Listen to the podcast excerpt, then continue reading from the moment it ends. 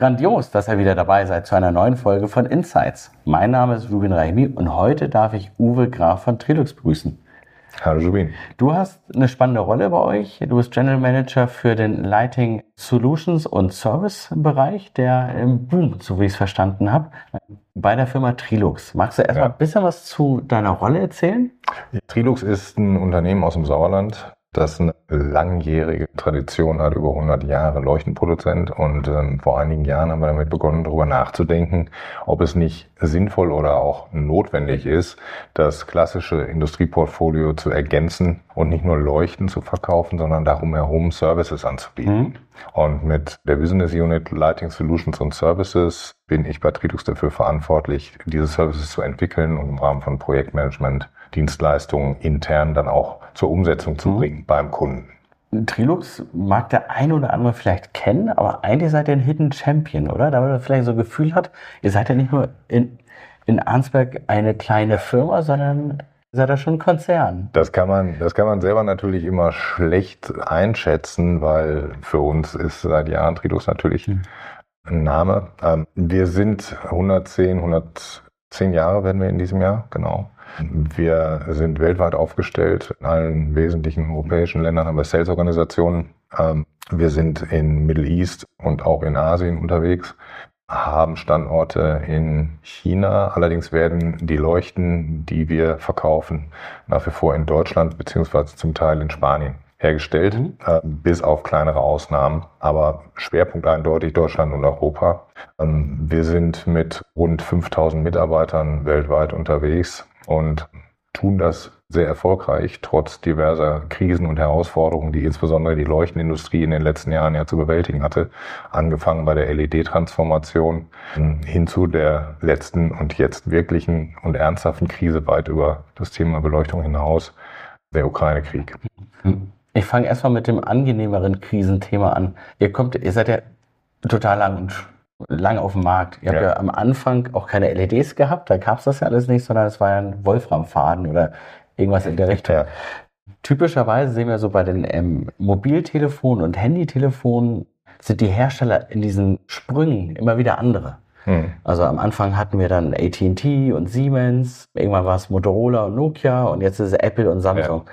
Ihr habt es geschafft, jeden dieser Sprünge ja äh, mitzunehmen und zu überleben, muss man ja schon so sagen, in dem Bereich. Ja, ne? Wir haben das in der Tat ziemlich gut hingekriegt. Als Marktführer in Deutschland und in Top 3 in Europa äh, ist es uns gelungen, am Markt zu bleiben und das auch sehr erfolgreich. Ähm, wobei man eigentlich auch sagen muss, wir sind kein Leuchtmittelhersteller. Also wir mhm. haben früher keine Glühlampen hergestellt mit einem entsprechenden Faden, sondern wir haben die Gehäuse hergestellt, in denen die herkömmlichen Leuchtmittel dann Verwendung gefunden haben. Heutzutage ist das natürlich etwas anders. Die LED-Leuchte, äh, gerade im B2B-Bereich, in dem wir ausschließlich tätig sind, die hat natürlich das Leuchtmittel integriert, so dass wir also von einem Unternehmen, das Gehäuse gebaut hat, zu einem Elektronikunternehmen mutiert sind mhm. mittlerweile, uns weiterentwickelt haben und das dann eben auch in Sachen Kompetenzaufbau ähm, in Bereichen, in denen wir vorher gar nicht unterwegs waren. Das hat aber ziemlich gut geklappt. Wir sind immer noch Marktführer. Mhm.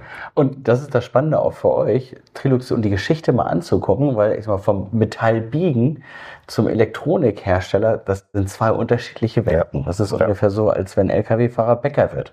Das ist einfach was ganz anderes. Kann man so sagen, ja. Und das hat sich halt in den verschiedensten Bereichen des Unternehmens niedergeschlagen. Nicht zuletzt im Bereich Service rund um das Thema Licht.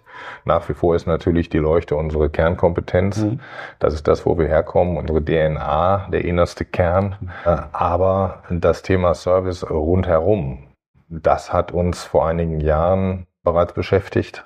Und äh, das haben wir entwickelt und auch das hat sich äh, zu, sehr zu unserer Zufriedenheit mittlerweile dargestellt. Und da will ich tiefer, tiefer rein, weil ich sag, von dem Leuchtmittel und Leuchten- und Gehäusehersteller, ihr macht ja deutlich mehr mhm. in dem ja, Lighting Solutions und Services Bereich. Da sind ja zwei Wörter drin, äh, Solutions ja. und äh, Services. Vielleicht kannst du einmal in den Bereich Solutions eintauchen, was ihr dort aufgebaut habt. Ja, also der Lösungsbereich ist ein Bereich, der mittlerweile auch in die Strategie des Hauses Eingang gefunden hat seit einigen Jahren. Vom Produktchampion zum Lösungsanbieter. Äh, auf diesem Weg sind wir und auf diesem Weg sind wir auch schon ganz gut vorangeschritten mittlerweile.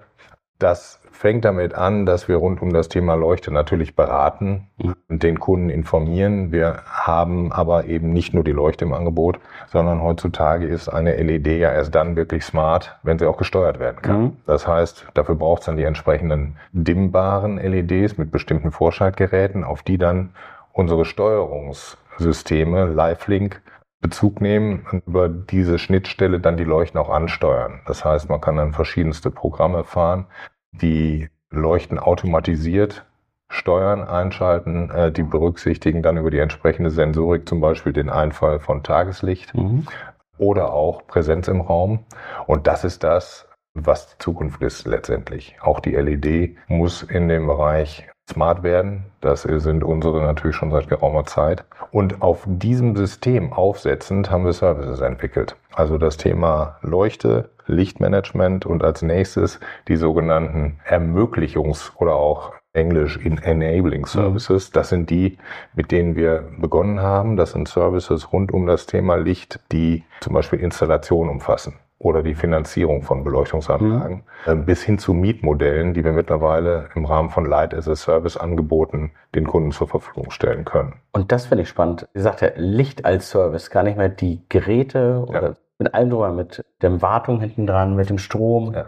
und Co. Also bietet ihr da das ganzheitlich an. Ist ja auch genau. eine Geschäftsmodellveränderung. Ne? Das ist eine erhebliche Veränderung. Allerdings muss man natürlich auch ganz klar sagen, unsere bisherigen Geschäftsmodelle, die haben weiterhin äh, Bestand. Die sind auch immer noch der wesentliche Umsatzträger mhm. innerhalb der Gruppe. Aber die Bedeutung von solchen Servicemodellen nimmt zu. Wir haben die ersten Projekte, das waren sozusagen Fingerübungen, die haben wir in 2014 schon mhm.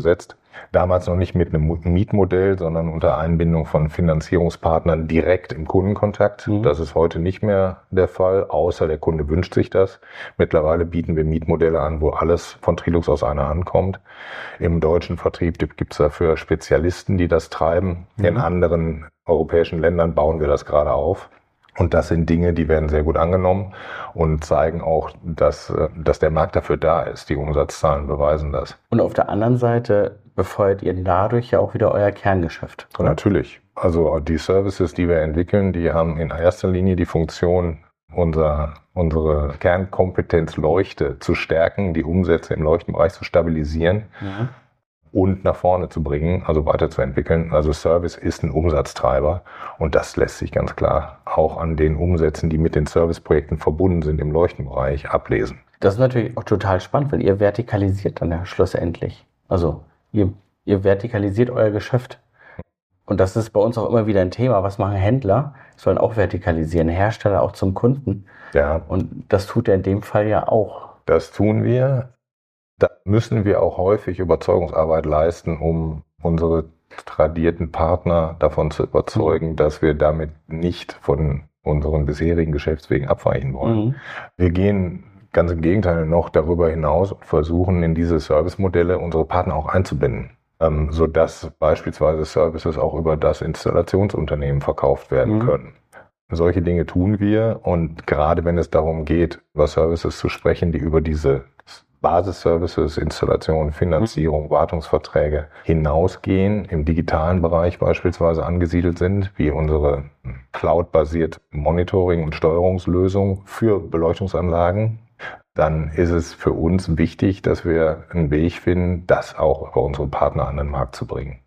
Und diese, diese Geschäftsmodellveränderung dazu ist, ist ja eigentlich eine Modellveränderung, wo ihr auch mit den Partnern, also mit euren Zielgruppen, Besitzpartnern nenne ich das mal, ähm, auch neue Wege gehen müsst. Und ja. du hast gesagt, das ist nicht so einfach.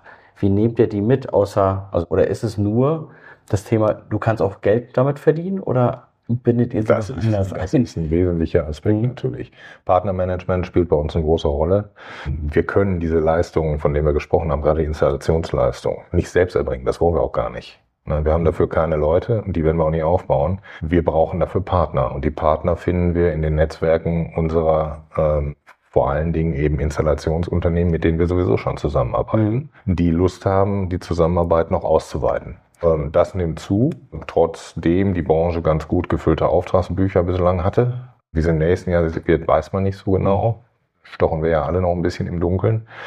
Aber ich bin ziemlich sicher, dass sich die Services weiterhin als Treiber für die Umsätze erweisen werden und das eben auch und durch das Zusammenwirken mit Partnern. Ist denn die Zielgruppe, die ihr mit diesen Services habt, eine andere, als wenn ihr die Produkte verkauft? Also wenn ein öffentlicher Auftraggeber oder so ein großer Retail-Konzern kommt, ist die Einkaufsabteilung wahrscheinlich, aber also das im öffentlichen Bereich ist es so, dass es ja im Wesentlichen über Ausschreibungen läuft. Mhm. Da sind solche Modelle noch nicht allzu weit verbreitet. Wir haben aber auch die Möglichkeit, zum Beispiel auf Contracting-Ausschreibungen im Außenleuchtenbereich, die möglicherweise von der öffentlichen Hand kommen, entsprechend zu reagieren. Auch mhm. dafür haben wir Geschäftsmodelle, die wir dann zum Einsatz bringen und können entsprechende Angebote im Rahmen von Ausschreibungen der öffentlichen Hand anbieten. Unsere Vertriebsmodelle verändern sich eigentlich nicht, die bekommen eher eine Erweiterung. Mhm. Also die bisherigen Vertriebsmodelle haben ja nach wie vor ihre Berechtigung, denn die sind absolute Umsatzbringer.